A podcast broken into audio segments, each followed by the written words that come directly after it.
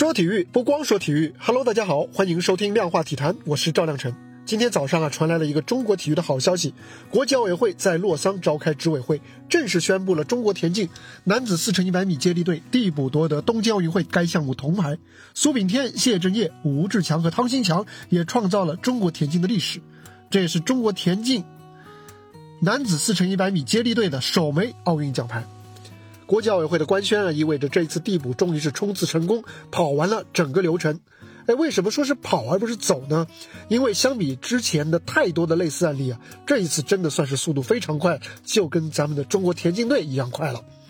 去年八月，英国选手乌贾就已经传出了在东京奥运会男子四乘一百米接力比赛当中药检不过关的消息。随后呢，从闭屏检测核实，国际仲裁法庭体育仲裁法庭在二月十八日发布公告。正式作出宣判，取消英国队的银牌。而在今年三月下旬，国际田联正式确认了原本在比赛当中获得第四名的中国队递补夺得铜牌，加拿大队递补夺得银牌。两个月后的现在，这个成绩也得到了国际奥委会的确认，算是终于板上钉钉，不再有任何的变数。你看啊，全程也只不过是一年不到的时间，而其实呢，从从司法流程来看，其实只有三个多月的时间。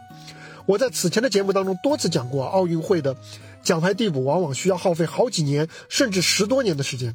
像呃，中国铅球选手巩立姣，二零零八年北京奥运会的第五名递补到铜牌，全程就花了十一年。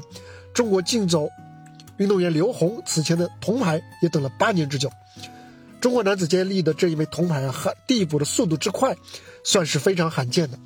但是呢，也许在未来会成为一种常态。这不光是因为检测技术的提升，不光是因为在铁证面前啊，像英国队、像乌甲，他们放弃了上诉，也和国际反兴奋剂机构、国际体育仲裁法庭、行业协会，像国际田联这样的行业协会，乃至国际奥委会提高了办事效率有关。不过啊，值得一提的是啊，三月份和苏炳添一起，苏炳添和中国田径队一起获得这个。国际田联确认递补成绩的中国女子竞走选手切阳石姐，当时她的2012年的伦敦奥运会女子20公里递补冠军这么一个递补，这一次却还没有得到国际奥委会的确认，可能还有其他的需要确认的一些事实吧。切阳石姐已经等了足足十年了，也许在获得这一份应该得到的荣誉之前呢，她还需要再耐心等待一段时间。毕竟啊，不同的项目、不同的具体的这个案例、具体的情况是不一样的。国际奥委会的递补仲裁流程啊，确实现在总体来说是有加快的趋势，这对于运动员来说是很重要的。因为迟到的公正，虽然我们说也是公正，但是迟到多久？却是天天差地别的，像中国男子田径队这样，在赛后一年不到就获得了公正，不但对于他们的职业生涯是非常及时的弥补，而且呢，也让他们可以更加完整的来获得这一份殊荣，可以为他们带来的各种应该得到的利益。另外一个值得关注的是啊，国际奥委会会怎么样来为那些递补夺牌的运动员来举行颁奖仪式？国际奥委会官宣之后，按照规则递补获得奖牌的。运动员会收到所属国家和地区奥委会的通知，然后呢，可以在六种领奖方式当中选择一个，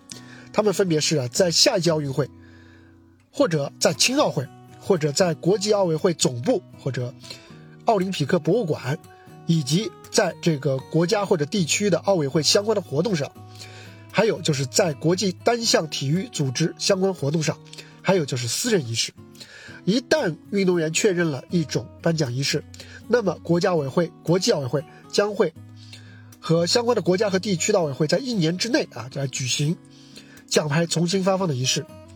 唯一例外的可能就是选择第一个在奥运会上，在下届奥运会上，因为下届奥运会距离这个宣判做出的时间可能是不止一年的。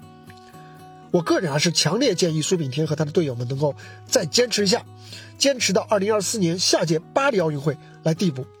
虽然说此前绝大部分的运动员啊都选择了其他几项可以更加快的在一年之内获得递补的方式，但是在我看来啊，奥运奖牌就应该在奥运会上被颁发，这才符合它的价值，符合它的意义。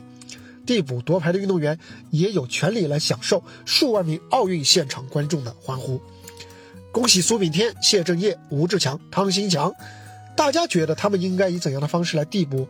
这样一枚意义特殊的奖牌呢？欢迎留言和我交流，也欢迎您一键三连不失联。好了，这就是本期量化体坛的全部内容，我们下期接着聊，拜拜。